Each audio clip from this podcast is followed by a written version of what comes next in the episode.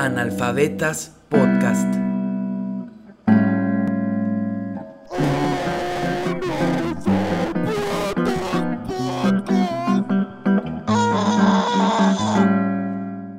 Hola, ¿qué tal? Eh, bienvenidos a otro episodio más de Analfabetas Podcast. Y wow, y la verdad es un episodio, o sea, todos son grandes episodios, ¿no? Pero como que tienen diferentes grandezas, ¿no? Y el de hoy es especial porque, bueno, como ya les he comentado en varios episodios, pues eh, yo estudio literatura y pues ahí vemos periodismo.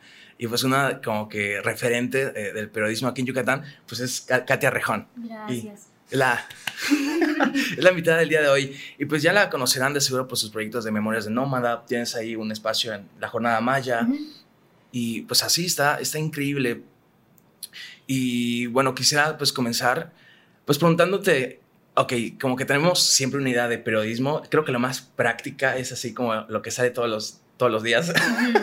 como el, diarismo, ¿no? Exacto. Y lees y dice, ah, fulanito de tal hizo no sé qué tal cosa. Y ya.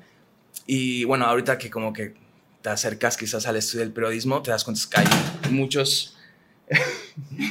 la jazz haciendo su, su intervención, hay como que muchos, pues muchos géneros, muchas formas de hacer periodismos y sobre todo muchas perspectivas, ¿no? Eh, para ti, ¿cómo, ¿cómo entiendes el periodismo? Wow, empezamos con una pregunta difícil. sí, me preguntas muy generales, pero es para que ahí te, inspires. Bueno, el periodismo es un trabajo que conlleva una gran responsabilidad, ¿no? Creo que es de esos trabajos que tienen, que son casi un servicio social, ¿no? Y es muy difícil entenderlo así en el día a día porque, pues, sobre todo en estos momentos los informamos de forma gratuita, ¿no? Claro. y nunca pensamos en cuánto cuesta una noticia ni, ni, cuánto trabajo hay detrás.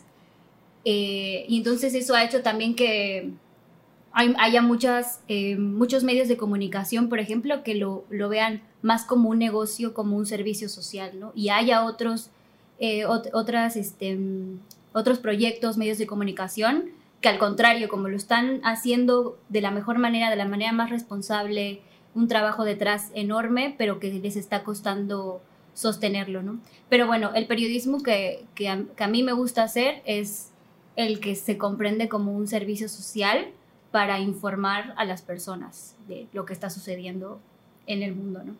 Claro, y bueno, está increíble Memorias de Nómada eh, hace creo que unas semanas sacó un reportaje de drag queens, ¿no?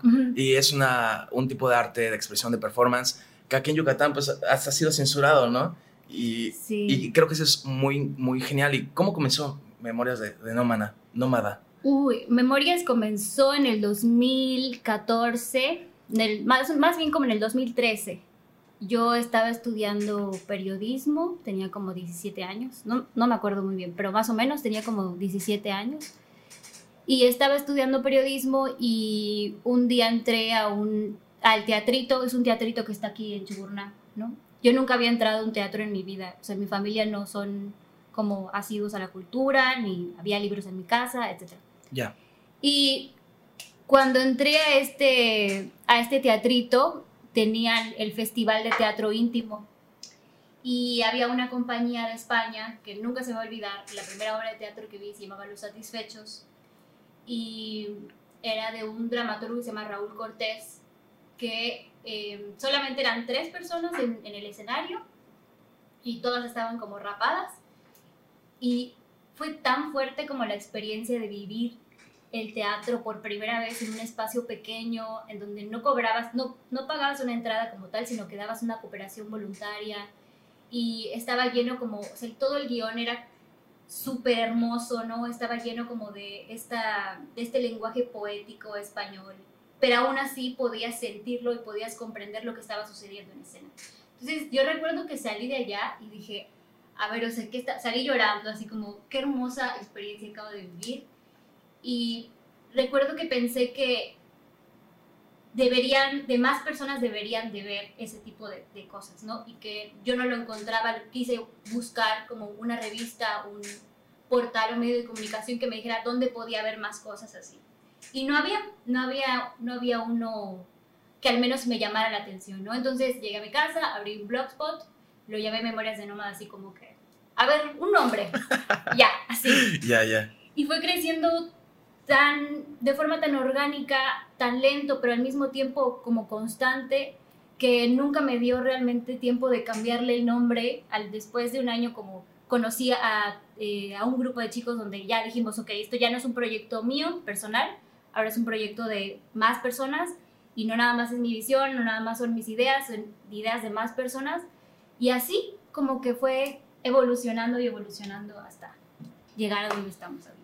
Ah, qué chido. Y de hecho, lo que comentas ahorita de que algo que empezó quizás como una visión muy, muy personal, se convirtió en algo, pues ya una comunidad. O sea, ya tienen varios proyectos, además de las publicaciones que hacen de reportajes, pues tienen igual podcast, que son eh, compañeros podcasters, un saludote.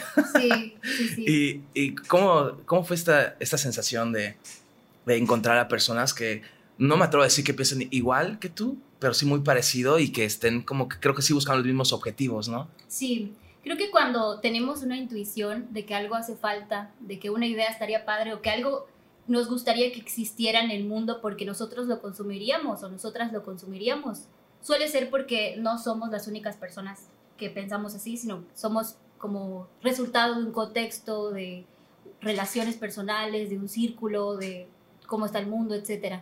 Entonces, creo que cuando le hacemos caso a nuestra intuición y hacemos las cosas porque nos nace y porque queremos que exista, queremos que eso exista en el mundo porque sentimos que hace falta, eh, es como el primer paso. Pero luego cuando encuentras personas y dices, oye, ¿sabes qué? Yo tengo la misma idea que tú o tengo la misma inquietud que tú, dices, perfecto. Entonces, esto quiere decir que es una gran idea la que, la que acabamos de tener. Y generalmente en un proyecto, mientras más miradas, mientras más cerebros, mientras más manos, el resultado siempre va a ser mejor. pero, y eso es lo que hemos aprendido como en el camino, ¿no? Em, creo que también una cosa que no solamente está en el periodismo, sino que está en todos los lugares es la idea de la competencia, de ver las cosas como si fulanito lo está haciendo igual que yo, quiere decir que me va a robar las ideas y tengo que hacer lo mejor para que... Y después te das cuenta de que no tiene que ser realmente así, ¿no? a nosotros, a nosotras en Memorias, nos encantaría que existieran más proyectos de periodismo cultural, ¿no? Y por eso hicimos justamente vinculación con, con esta universidad, que no voy a decir su nombre porque nadie en, en, los invitados quieren decir su nombre, entonces no lo voy a decir tampoco. Ok, ok. Pero, pero hicimos vínculos con, también con, con la comunidad estudiantil porque queremos escuchar las cosas que les está como intrigando, las cosas de las que quieren escuchar, las que quieren ver, porque también hacia allá nos gustaría como sumarnos, ¿no? Si están yendo hacia allá, hacia allá también queremos ir nosotros. Ya, ¿y cuántos años ya tiene Memorias? Como unos... Seis, como tal, porque empezamos a contarlo desde el 2014, cuando no eran míos, sino eran de varias personas. Llevamos, acabamos, acabamos de cumplir en diciembre pasado seis años wow, ya, es, es, bastante, ¿no? Para, para un proyecto cultural. Sí. increíble y para los que faltan, ¿no? Pues ojalá. claro. No, no, está muy chingón lo que dices. Creo que, por ejemplo, en Alfabetas, este, este podcast, pues surgió más o menos de ese tipo de, inquietudes, ¿no? Y creo que varias banda ya está empezando como a armar igual sus propios proyectos y eso está muy chido. Y quise escucharte, ¿cuál fue de las mayores dificultades para llevar a cabo eh, Memorias? Uy, Muchas. Creo que la primera es que la falta de profesionalización en el ámbito del periodismo cultural en Yucatán. O sea, eh, no, no tenemos, por ejemplo, una licenciatura de periodismo de calidad en el Estado. Creo que nada más existe una y la verdad no es muy buena, que es donde yo estudié. Y en los planes de las licenciaturas, al menos que yo conozco, no tienen, o sea, tienen un semestre, creo que, de periodismo cultural y es como insuficiente porque el periodismo cultural es todo el mundo, ¿no? Y además tienen como estos formatos acartonados de la televisión y la pantalla verde, ¿no? Y creo que no, que les falta como voltear a ver las cosas que están, que les interesa hacer a sus estudiantes como podcast, ¿no? Como, como eh, videos para internet, como eh, videos de TikTok incluso, ¿no? Hay, hay proyectos de periodismo súper interesantes en TikTok como es para mi tarea entonces, eh, creo que en esa época, imagínate, estoy hablando como, como abuelita, en esa época, sí. hace 10 años cuando yo estudié, sí como, sí, como 8 años cuando yo estudié licenciatura, era todavía más complicado decir, ok, el periodismo cultural es esto y se hace así y en el Estado necesitamos que se haga así. O sea, eso no existía, ¿no? Ok, ok. Y eso lo fuimos descubriendo en el camino, empezamos a descubrir y a, hacer nuestras propias configuraciones de qué es cultura para nosotros, para nosotras, cómo queremos comunicar la cultura, qué es la cultura en Yucatán, qué cosas necesitamos, de las, qué cosas nos, nos duelen desde la cultura y cómo las comunicamos para que no sea el baile folclórico de eh, tal, de, del 16 de septiembre, y, o sea, cómo vinculamos la cultura con cosas que realmente importan como los derechos humanos, ¿no?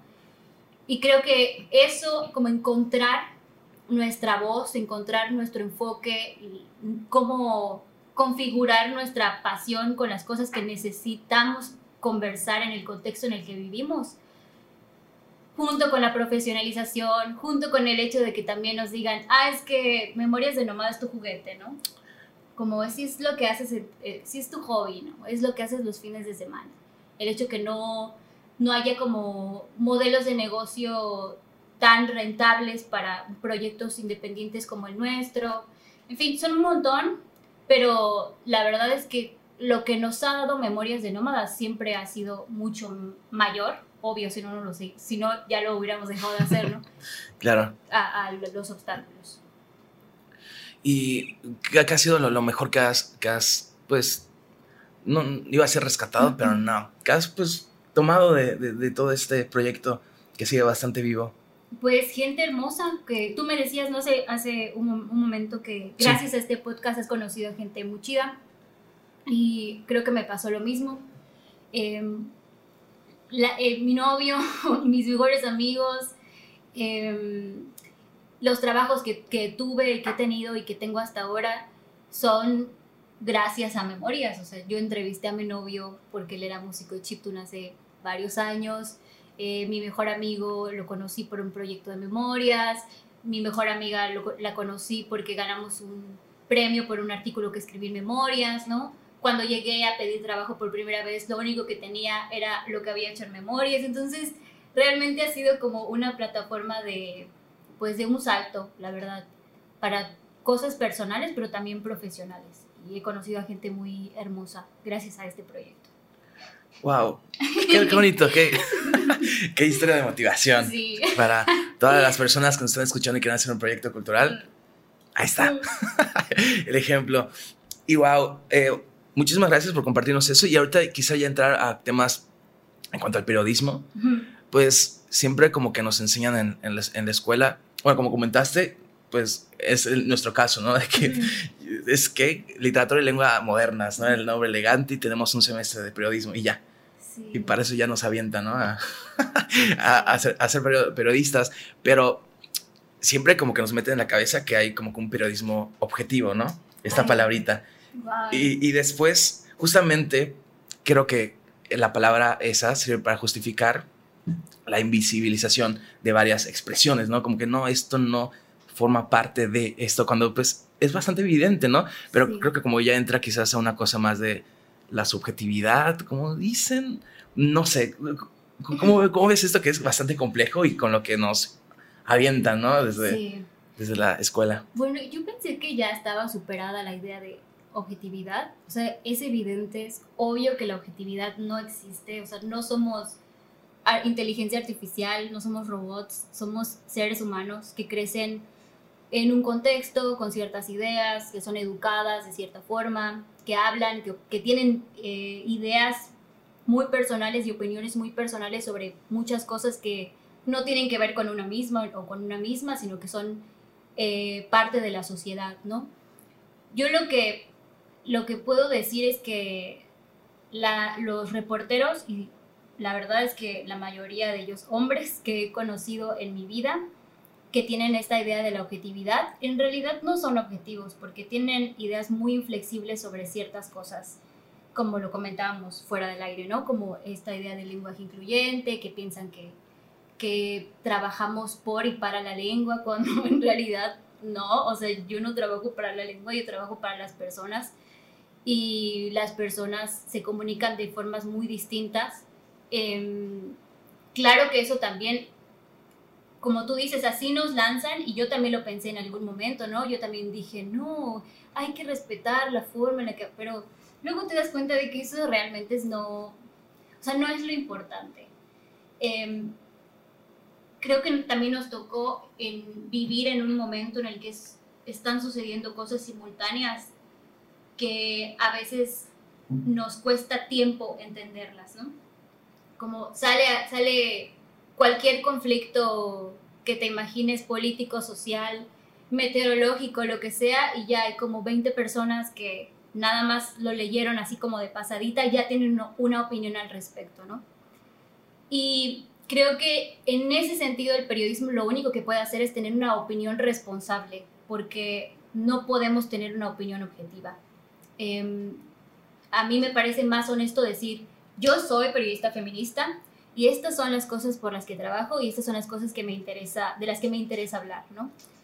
Em, y bueno, eso, realmente creo que la idea del, del periodismo con objetividad no existe em, y que lo más honesto que podemos decir es, yo tengo mi opinión, pero es una opinión contrastada, informada, eh, que hice lo posible por comprender lo que estaba sucediendo antes de, presentártelo, ¿no? Como una nota, reportaje, investigación, lo que sea. Y ahorita que mencionaste lo de... de te comenté, un Lolita Yara, ¿no? El clásico de cada episodio.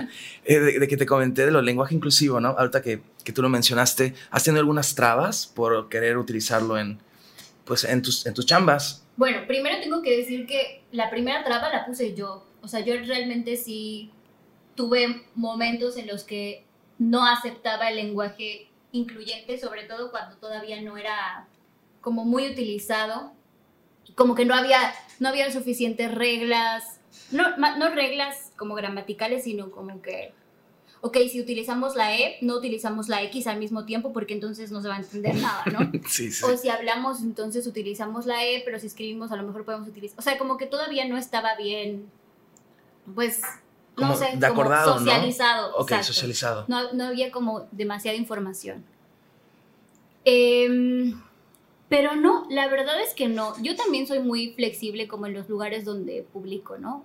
Si voy a publicar en un periódico, suelo utilizar personas en lugar de eh, ella, ¿no? Pero si voy a publicar, por ejemplo, en, en Malvestida, a lo mejor donde tienen una apertura eh, mucho más grande para el lenguaje incluyente, ahí sí lo pongo. O si lo o si voy a escribir para memorias, igual ponemos E. Entonces, como que también depende mucho de dónde vayas a publicar, ¿no? Ya, ya, ya. También eh, lo que nos tocó ver, como que, o sea, hay como que muchos tipos de periodismo, ¿no? periodismo, de, periodismo deportivo, político y así, y el cultural. Siempre se me hizo bien complicado entenderlo porque, o sea, llega la pregunta de, qué es la cultura y entonces, pues, pues nadie sabe así como que una definición única y te acercas y puede entrar tanto religión como política como incluso muchas cosas, ¿no? Es como tal cual como, no sé, la expresión humana, ¿no? Por, completo. En tus proyectos y ya en tus otras chambas, ¿cómo tú tienes alguna forma de delimitar esto? Como que, ok, yo, yo soy periodista cultural, entonces solo voy a escribir estos temas. ¿O cómo funciona en tu...? Mm, creo que hay una periodista que sigo mucho y siempre cito que se llama Leila Guerriero. y ella ah, tiene Una, un artículo que se llama El periodismo cultural no existe. Y ella dice, por ejemplo, que para, para escribir periodismo cultural no necesitas tener más ni menos herramientas que para hacer cualquier otro tipo de periodismo, ¿no?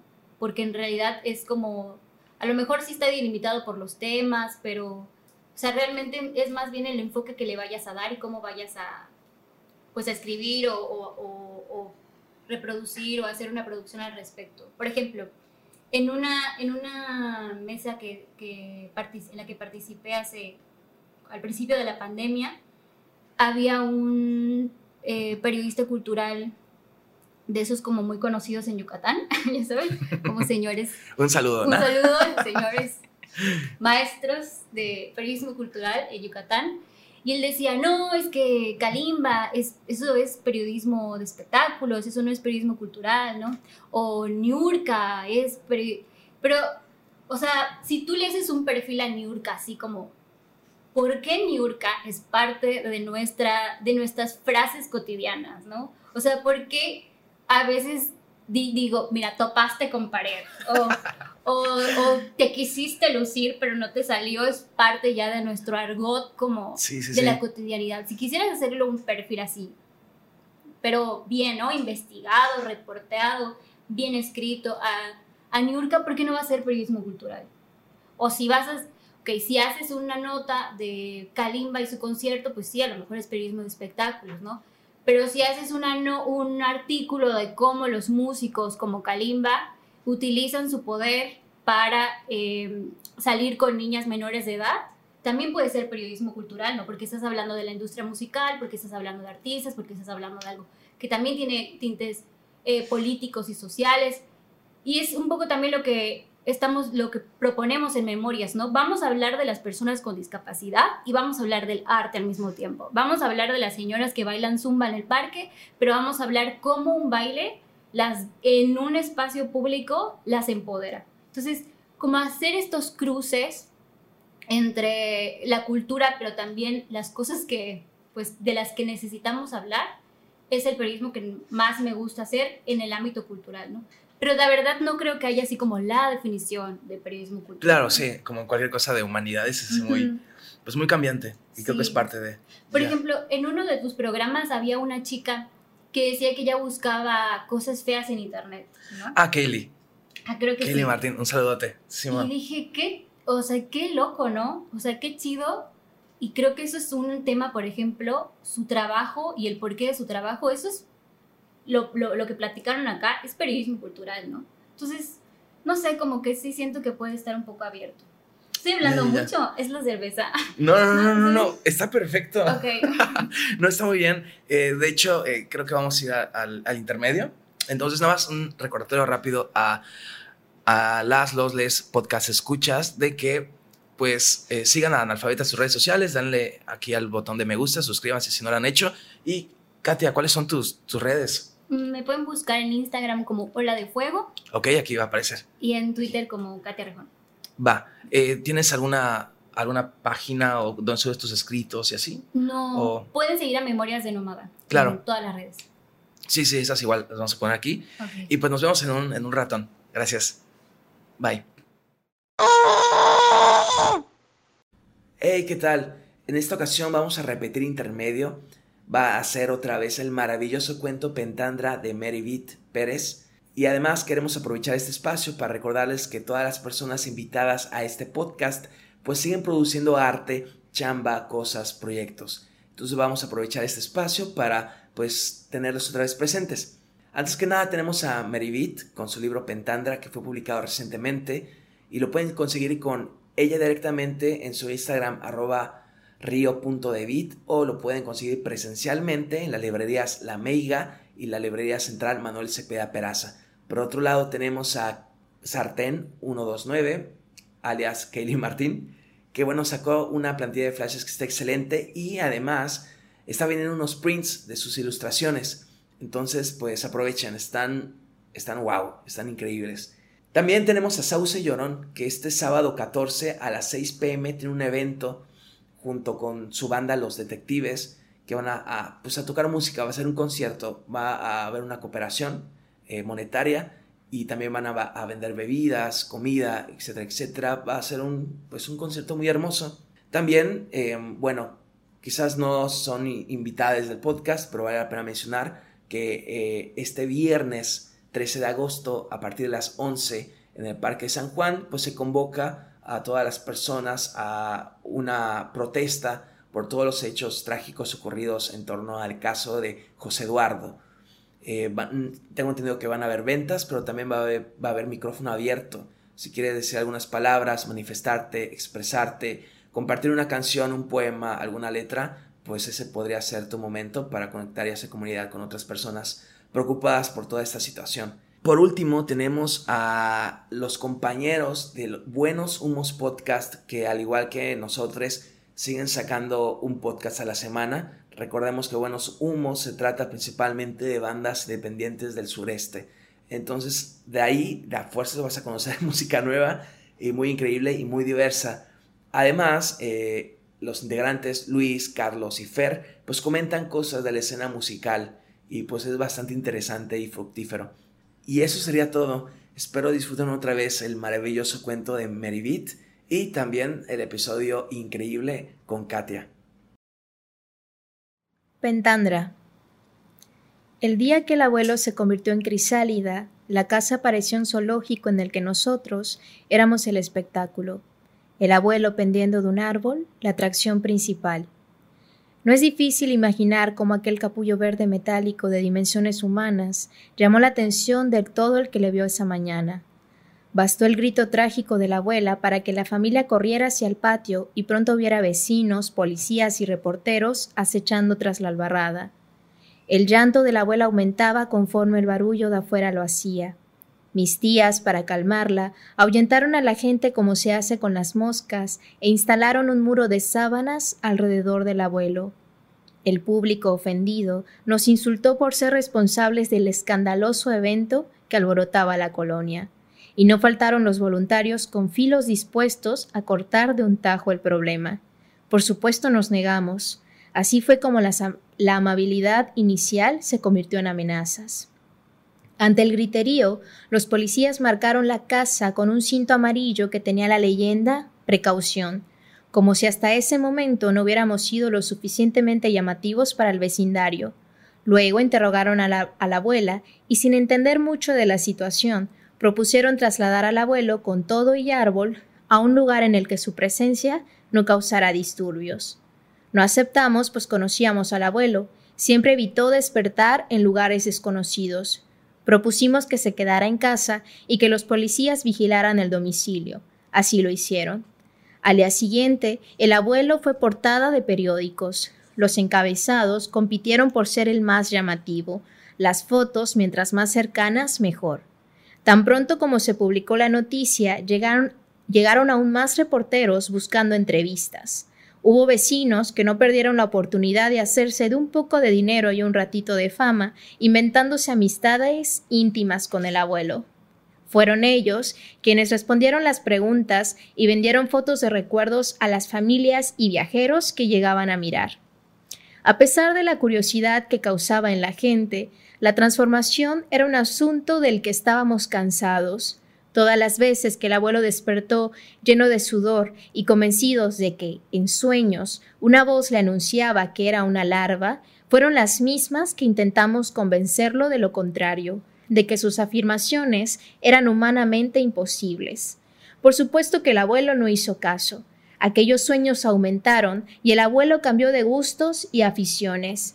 Comenzó a comer hojas y arrastrarse por la casa, actividad que logró con gran habilidad, esparciéndose manteca por todo el cuerpo. A pesar de sus actitudes, no creíamos que su transformación pudiera ser real. ¿Quién lo creería? Tampoco hicimos caso cuando la piel de sus coyunturas se le pusieron moradas y babosas, pues justificamos el cambio como una reacción al aceite y a los golpes que se daba contra el suelo. Antes de convencerse de que era un gusano, era un abuelo como otro más. Todos los sábados, mi primo, el abuelo y yo montábamos las bicicletas para ir juntos al cineclub de un amigo suyo. Pasábamos las tardes viendo películas de Buñuel, comiendo galletas con crema de limón y palomitas caseras que el abuelo preparaba. Lo hacía imitando alguna danza ancestral al ritmo de los granos de maíz explotando en la olla pero por miedo al ridículo, tras las actividades propias de larva que había adquirido en los últimos meses, se le prohibió salir. Semanas después, el abuelo ya no quiso ver más películas porque, decía, era una actividad demasiado humana. Durante los días que precedieron a su conversión, la piel del abuelo se tornó blanda y amarillenta. Creímos que tenía hepatitis, así que la abuela le hizo remedios de remolacha y limón. Las últimas noches que el abuelo durmió en su cuerpo de hombre, lo hizo en las ramas del árbol de pentandra, mismo en el que decidió armar su capullo. Mientras fue crisálida, todos en la familia nos turnamos para permanecer noches en vela a su cuidado, pues no faltó la persona que brincó la albarrada para tocarlo e intentar desprenderlo del árbol. Ni hablar de cómo la gente se conmocionó cuando un especialista en insectos al que dimos acceso avisó la fecha probable de su eclosión. El evento coincidió con el día en que la pentandra soltó sus semillas por todas las calles. A pesar de la espera, nadie pudo ver al abuelo irse. Como marca de su existencia quedó, pendiendo de una rama del árbol, el capullo destellante y abierto como un cascarón. Y bienvenidos de nuevo al episodio de Analfabetas Podcast. Eh, gran episodio. Pues si nos agarraron, no sé por qué razón, como la micha, pues tenemos aquí a, una gran invitada, Katia Rejón. Anteriormente ya platicamos un poco de Memorias de Nómada, del periodismo, en, pues qué es el cultural y en, estas cuestiones que la verdad eh, pues son muy valiosas. Y ahorita quisiera platicar, que nos platiques. Hay como que, ahorita ya nos comentaste que has participado en la, en de Guadalajara y así, pero si hay como que mucha diferencia entre, entre estados de México, o sea, el periodismo cultural. O sea, no sé, en otros estados hay como que más proyectos tipo Memorias de Nómada, o literalmente estamos como que yendo así a, a la par. Ya, pues Mm, depende. La verdad tampoco es que conozca como todo, todo el ambiente cultural de todo el, país. Sí, sí, sí. Eh, pero por ejemplo, en Guadalajara sé que hay una revista que se llama Ciudad Olinca, que hace como un cruce entre cultura y patrimonio, que está muy chévere. Eh, en la Ciudad de México, bueno, pues ahí, ahí sí hay bastantes revistas culturales interesantes, alternativas, independientes. Eh, y bueno, lo que, lo que sí te podría decir es que sí hay como, como un, no sé cómo, cómo llamarlo, ¿no? no sé si un despertar, si es un, como un nuevo movimiento de periodismo cultural feminista. Hace como el año pasado, de hecho, recibí un correo electrónico de una chica de Colombia que estaba haciendo su tesis en la Universidad de, de Colombia, de Bogotá, sobre periodismo cultural feminista y eh, había visto lo que hicimos en memorias y nosotros no nos asumíamos como periodismo cultural feminista, pero decíamos, bueno, hacemos periodismo cultural y somos feministas, ¿no? Y ella estaba haciendo como toda una tesis sobre cómo este como concepto, esta triada es algo que existe en América Latina y que cada vez está agarrando como más fuerza, ¿no? Hace poquito presentó su tesis, nos invitó y al final creo que ella contabilizó unos 60 eh, revistas de periodismo cultural feminista en Iberoamérica, porque creo que también había una en España, y estudió cinco. ¿no? Ahí estaba Pícara Magazine, Muy Guaso, em, Colibrí, que además está en la coalición Latam con Memorias, y otros dos que no me acuerdo, y está Memorias y otros dos. Pero entonces sí, o sea, sí hay como no sé si es nuevo, no sé si apenas lo estamos como descubriendo, pero sí hay un periodismo cultural feminista y ya hay como los primeros pasos para investigar qué es. Claro. Oye, igual te quería preguntar, pues igual es una, eres escritora, ¿no? Sacaste en esta editorial Cuadribio un libro y igual siempre como que hay esta noción de que, ah, ok, para el periodismo hay que separar como que tu escritura de, de, los hechos tal cual, ¿no? Sí. Eh, como que así. Sí. ¿Y cómo, cómo, o sea, primero que nada, es posible como que hacer eso, ya vimos que pues no, no tanto, ¿no? ¿Y tú cómo lidias con eso? ¿Sí tratas como que se vayan a quizás algunas marcas de tu escritura o no, quizás es más como automático? ¿Cómo pasa eso? Creo que la gran diferencia está que cuando escribo literatura o algo parecido a literatura, em, pues estoy hablando como más desde mí. Cuando hago periodismo es, estoy hablando y estoy interpretando historias de otras personas. Y si bien ya platicamos que no existe la subjetividad, sí hay que ser muy responsables en las cosas que, cómo comprendemos y cómo preguntamos las cosas, porque al final es como sumergirnos en la vida de alguien o en la, la vida de un grupo de personas o en la vida de, de un acontecimiento y tratar como de salir lo más empapados posibles para dejar todo en el papel o en, los formatos que, se utilicen. Y en cambio, en el, y es como, primero hay que entender lo que estamos haciendo antes de, hacerlo. Y eh, cuando escribo poesía, por ejemplo, es al contrario, ¿no? No sé a dónde voy, no estoy segura de lo que estoy sintiendo. Generalmente es para traducir una emoción, algo que no sé nombrar y entonces empiezo como a escribir para explorar sobre lo que estoy sintiendo, lo que estoy pensando. Y eso es como más tiene que ver conmigo que con otra persona. Y pues claro, claro. Pero, por ejemplo, en el libro de Notas de Jardinería hay un poema que empieza así como, no me acuerdo exactamente las palabras, pero era la bióloga del Museo Silvestre, me dijo que la naturaleza nunca se recupera después de una devastación. Y eso me lo dijeron literal, o sea, no una bióloga del Museo Silvestre, pero sí me lo dijo una bióloga de los arrecifes marinos del Sisi. Y cuando ella me dijo eso, ella estaba hablando obviamente de cómo los arrecifes, una vez que chingan a su madre, pues ya es muy difícil como regresar a ellos. Pero cuando ella lo dijo, yo dije, ¿qué está hablando de mi corazón?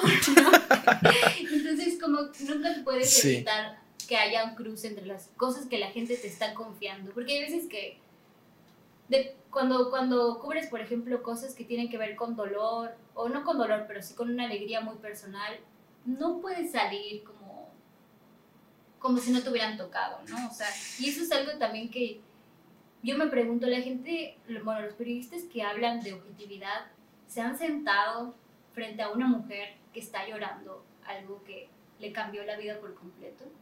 Porque yo no entiendo cómo pueden hablar de objetividad frente a una persona que está destrozada, ¿no? Y que está contándote su historia porque está confiando en ti, porque necesita hablarlo, necesita decirlo y porque no le queda de otra más que contárselo a una extraña para que se haga visible o para que se publique o para lo que sea. Y es cuando dices, no, la verdad es que no entiendo de qué están hablando. Si, sea, ¿cómo no vas a sentir subjetividad cuando alguien está llorando o cuando alguien está contándote algo tan personal, no? Claro. Entonces, sí, o sea, es muy difícil, pero sí hay como, sí hay una diferencia como en el proceso de la escritura. Claro, ¿y qué vino primero? ¿Empezaste primero a escribir periodismo cultural y ya después te acercaste a la poesía o mm. desde, no sé, morrita hacías ahí tus, tus poemas y estoy viendo lo otro. no sé, no sé. Ah, sí, o sea, yo escribo desde, desde que recuerdo. Ok, ok. Siempre creo que me gustó leer y escribir. Siempre, siempre, siempre. Y yo escribía a diario sobre todo. O sea, escribía como, hoy me pasó esto, ¿no? Y esa era como mi escritura y mis ejercicios de escritura. Entonces, más o menos igual, yo digo, ¿qué, qué aconteció? Ya, ya, ya. Y ahorita, eh, quizá que nos platiques un poco, eh, igual lo pueden checar, que ahorita estás publicando en, en La Jornada Maya una serie de reportajes en donde vas a colonias y cuentas como que la historia de las colonias mediante eh, las personas, ¿no? Y hubo, creo que el alemán, ¿no? No me acuerdo muy bien cómo era el título, si me lo recuerdas, eh, pues estaría genial, pero el punto es que la construyeron las mujeres, ¿no? Sí, creo que Colonia Alemán, el último barrio de Mérida, fue construido por sus mujeres. Sí, sí, y dije como que wow, y ya, las, las leí, la, creo que la mayoría, y, está muy increíble, y creo que ahí como que sí se entiende todo lo que ya nos ha estado platicando a través de todo este programa, como que esta cercanía con, con las personas, y cómo hacer el proceso para hacer tal, específicamente este tipo de, estos reportajes. Ay, es bien lindo. Es una columna que, como, como que de, no sé si, si, les, si les pasa que de repente como tienes una idea y empiezas a prestar atención y empiezas a ver señales como en todas partes y dices, ya, lo tengo que hacer. Y Historias para tomar el fresco es una columna sobre las colonias de Mérida, eh, un poco pensando en que escuchamos muchas historias de Santiago, el barrio, de, de, Santa Lucía y así. Pero bueno, todas las partes de Mérida tienen sus propias historias y sus propios tesoros escondidos. Pero lo más importante es que quienes viven ahí, quienes han vivido allá 90 años, 80 años de sus vidas, pues desarrollan como un vínculo muy fuerte con el espacio, ¿no? Con lo que nombran su casa, con lo que nombran la calle y los recuerdos que ahí vivieron, etcétera. Entonces, de eso es historias para tomar el fresco. Generalmente, primero busco en internet a ver si hay algo interesante sobre alguna colonia y luego contacto a las personas, alguien que haya vivido allá mucho tiempo, alguien que viva allá y que conozca algo eh, para ver. Hay veces, por ejemplo, ahorita va a salir una de Casamata, o a lo mejor cuando se publique ya esto ya, ya salió. Ya, pero hoy es spoiler, ¿no? Hoy es spoiler. Va a salir la de Casamata y la colonia Sarmiento y ahí literal tuve que ir porque no conocía a nadie que viviera en la colonia y preguntar a los vecinos. Y es muy bonito porque me pasó con la colonia México, la, alemán, perdón. Ok, ok. Eh, al principio como las personas dicen así como que, pero es rápido porque, o sea, tengo cosas que hacer. Y sí, sí, sí, quiero hacer que... Y cuando le empiezan a preguntar de cosas de ellos, o sea, de su vida, de sus recuerdos, de su familia, de lo que comía cuando tenía 10 años, ya dicen, no, tengo todo el tiempo del mundo para ti, ¿no? Y se emocionan, ¿no? Y se emocionan, sí, esa señora me dijo, ¿no tienes otra pregunta más? Y yo, sí, señora, tengo muchas. Y creo que eso es súper, súper, súper bonito. Eh, algo igual que me gustaría decir es que generalmente se ve el periodismo cultural como algo que pues no está tan trascendente, ¿no? Así como mientras el mundo se está muriendo y hay guerras en Medio Oriente, pues estamos aquí escribiendo sobre las memorias de doña Lupita, ¿no? Pero creo que sobre todo ahora necesitamos también historias de cómo, o sea, más bien necesitamos como contenidos de, de cosas que han salido bien, ¿no? De cosas que son ejemplos de, de cómo se pueden resolver problemas que son mucho más profundos. Y la verdad lo disfruto mucho, o sea, disfruto mucho sentándome y escuchando las historias de cuando su abuelito le decía que no sé qué. Es algo, es algo muy lindo. Y tal cual el proceso para acercarte a las personas es así de que, hola, soy, soy periodista y qué pena, ¿no? Sí, sí. Sí, sí, sí. Sí, porque obviamente muchas te dicen, no, pues estoy ocupado o no te puedo ayudar, ¿no? Y tú tienes que ser así como labor de convencimiento de, es que si alguien me puede ayudar, es usted, porque usted lleva 50 años viviendo aquí, ¿no? Y entonces dicen, bueno, está bien, tiene razón, yo sí te puedo ayudar, yo soy la persona que necesitas. Entonces, igual como que de entrada las personas piensan que no tienen nada importante que decir. Sí, eh, sí no. wow. Por ejemplo, la, la, señora del Tianguis de la Esperanza, después de que la entrevisté, no había salido su, su, en la columna. Me mandó un mensaje en Facebook, me dijo, me hiciste sentir importante. Y yo, oh, y ya. Wow. Ay, qué bonito. Sí, y ese fue cuando dices como, es cuando dices como, no, pues sí, o sea, no solamente le importa a ella, sino le importa a toda la gente que vive en la esperanza, ¿no? O que ha ido al Tianguis de la Esperanza. Es, la verdad es un, es un proyecto que me tiene muy emocionada, que ahorita como que también está como me estoy dedicando mucho, mucho a eso para que salgan bien. Es una cada semana, entonces también es muy difícil encontrar. Mucha chamba, ¿no? Uh -huh. Wow. Sí, sí, sí. Pero qué, qué magnífico. Contenta. Sí, ¿no? O sea, si no, la, si no las han leído, pues, ¿qué esperan, no? y mándenme sus historias también. Va, bueno. va, sí. Y, y ahorita, eh, hace unos días, bueno, a partir de esta semana, fue la presentación del libro de, de Mary Beat. Sí. Y estaban, bueno, eh, por ejemplo, creo que alguien de atrás comentó de que como que era, ah, que muy padre que los jóvenes ya están empezando a hacer como que publicando cosas y así. ¿Tú cómo ves eso? O sea, ¿sí crees que ahorita hay mucha invisibilización a las, a las personas jóvenes por parte de instituciones, de, uh -huh. de personas incluso? ¿O crees que es más bien algo como que generacional, de, de que siempre pasa? Que de seguro sí. Sí, creo que sí es generacional, pero también creo que la industria editorial en Mérida como que es menos de no existe, o sea, como que es muy, muy, muy poca. Eh, hay muy pocas editoriales, creo que no hay ninguna editorial que imprima más que las fancineras y las cartoneras que hacen una chamba bien, bien increíble, pero que no, o sea, no hay como, no sé, como mucha oferta editorial en, el, en el estado. Em, sí creo que Yucatán en específico tiene como cierto amor muy tóxico en- a, a su pasado viejo, blanco. Y- Ciudad Blanca, y- ¿no? Ciudad y Blanca. patriarcal, exacto. Sí, Eh, claro. eso sí, pero también creo que es sano que las nuevas generaciones como que digan, no sé si quiero, o sea, no, no, no sé si quiero este camino o buscar mi propio camino, ¿no? Eh, también creo que, por ejemplo, el libro de Meredith contó con personas súper talentosas que no están en esos circuitos que, de los que estamos hablando, ¿no? De gente blanca, vieja. Y eso Sí. también está muy chido, ¿no? Nidia. Uy, eh, Nidia, un saludote. Es, Sí. es maravillosa, Nidia, y ella ya tiene un trabajo, es maestra, o sea, sí hay personas que están en espacios institucionales y que están abriendo las puertas a las nuevas generaciones. Eso, súper sí.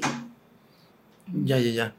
Wow, sí, eh, sí, o sea que sí pasa como que cuando somos jóvenes, o sea, mm, es que, ¿Cuántos años tienes? si ah, sí, no, bien 21 años. 21. Y pues estoy como que saliendo de la universidad y es así como que ese periodo de, oye, ¿cómo, cómo, cómo le voy a hacer, no? Sí. ¿Cómo le voy a hacer? Y sobre todo, o sea, ves cosas ya construidas y como que todavía en proceso y como que sí, te preguntas bastantes cosas, ¿no? Como que cómo voy a a, entrar. Igual lo que comentas, o sea, pues todo el machismo, el clasismo de Mérida, sí es como que un gran, pues un, un, gran tope. Y lo peor es que está en instituciones y, bueno, en el mismo gobierno, ¿no?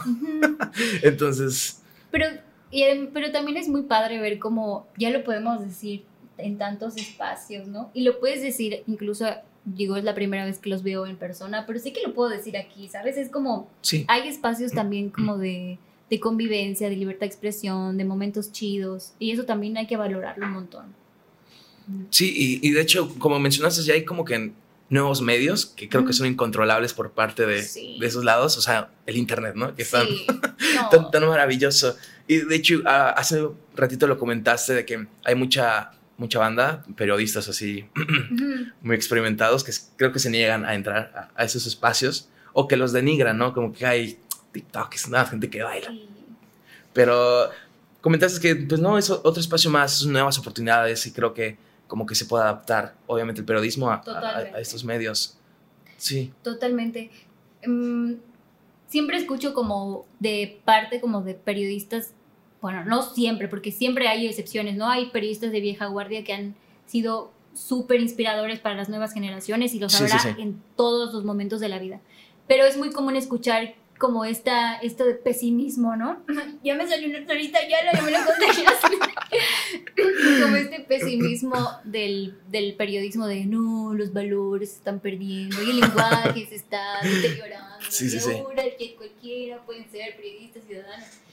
Pero no, o sea, por ejemplo, em, yo conozco, o sea, conozco como proyectos tan chingones de periodismo que están en Instagram, en Twitter, ¿no? que están en TikTok, que no están en TikTok, pero hacen TikTok y comparten información súper chida y no están haciendo ridículo, ¿no? Es como, no, o sea, están llegando muchísima gente que a lo mejor en este momento los medios tradicionales no están llegando y están compartiendo información valiosa a una generación que no se va a poner a leer el periódico impreso. Entonces, yo no le veo mucho sentido como a denigrar los formatos nuevos porque son eso, son formatos. El contenido, si es de calidad, puede ser en periódico, puede ser en un TikTok, puede ser en un reel, puede ser en una story, ¿no? Y también así como hay contenido chafa en todos estos formatos nuevos, ha habido y sigue habiendo contenidos chafas que se están imprimiendo ahorita en las imprentas para salir en los periódicos de mañana. O sea, que no vengan a decir, que no vengan a decir que son los formatos, ¿no? Entonces, pues eso. Oye, y, o sea, igual como que hay mucha banda que exagera y dice que el periódico va a acabar, o sea, el periódico impreso. ¿Tú crees que sí o nada? Exageran. Ay, no sé. No sé. No sé, porque, por ejemplo, el periódico El País, que es como uno de los periódicos más así grandes y que también hacen cosas chidas, eh, pues sí, ya, ya no se imprime, ¿no? ah, ya no. Es, digital nada más. Pero las revistas, a lo mejor las publicaciones periódicas sí tengan como más futuro. Pero la verdad no, no sé si el diarismo en medios impresos. La verdad, no sé. No, no, no, no te preocupes. Oye, y ya para terminar, eh, quisiera, pues un espacio, algunas palabras que quisiera decir al final. Es un espacio abierto. Eh, no sé, invitaciones, sugerencias, groserías a, a alguien. No, pues si alguien quiere dedicarse al periodismo y está viendo este podcast, pues que sepa que hay muchos caminos y muchas redes, ¿no? Que como otras cosas se, también se está revolucionando, ¿no? hay ya redes de periodistas, hay ya mujeres periodistas que se están apoyando entre, entre nosotras no sé que hay más caminos que antes para empezar en esto y sí es difícil, pero la verdad es que nada, nada, si es lo que les gusta hacer, nada va a como a, sustituir el levantarte cada mañana y decir, tengo muchas ganas de trabajar, ¿no? Y por eso como que yo siempre a mis hermanitas y a amigas más jóvenes siempre les digo, ustedes estudien de verdad algo que les vaya a dar como satisfacción y ganas de levantarse todos los días y hacer el trabajo, ¿no? Porque, no sé, yo he intentado hacer muchas cosas y la verdad soy pésima en todo lo demás, entonces eso hace un poco más eh, fácil el que me dedique a esto. Pero sí, sí creo que es, sí creo que es un campo que cada vez necesita voces más honestas, más comprometidas y más responsables. Entonces, mientras más seamos, mejor. Qué bonito. Éntrenle, éntrenle al periodismo. sí, sí éntrenle con, todas las ganas que, quieran y con todas sus personas completas. Eh, y bueno, de parte de analfabetas, pues muchísimas gracias, la verdad. O sea, me, emociona mucho porque somos, somos fans. somos fans de, de, de, tu chamba y de, ti. Y pues está chido que vengas a este proyecto que todavía está empezando y que pues a ver, a ver hasta cuánto. De aquí a seis años. De aquí, sí, de aquí a seis años. Ya seis años ya se acabó, ¿verdad? no, no, no, que, que dure bastante. Em, y es eso, pues, a los que nos están escuchando, pues muchas gracias por escuchar. Eh, no se les olvide seguir a Katia en sus redes sociales y, leer, leerla sobre todo. Y a analfabetas para que pues este proyecto pueda seguir avanzando. Y pues eso es todo. Muchísimas gracias. Bye. Adiós.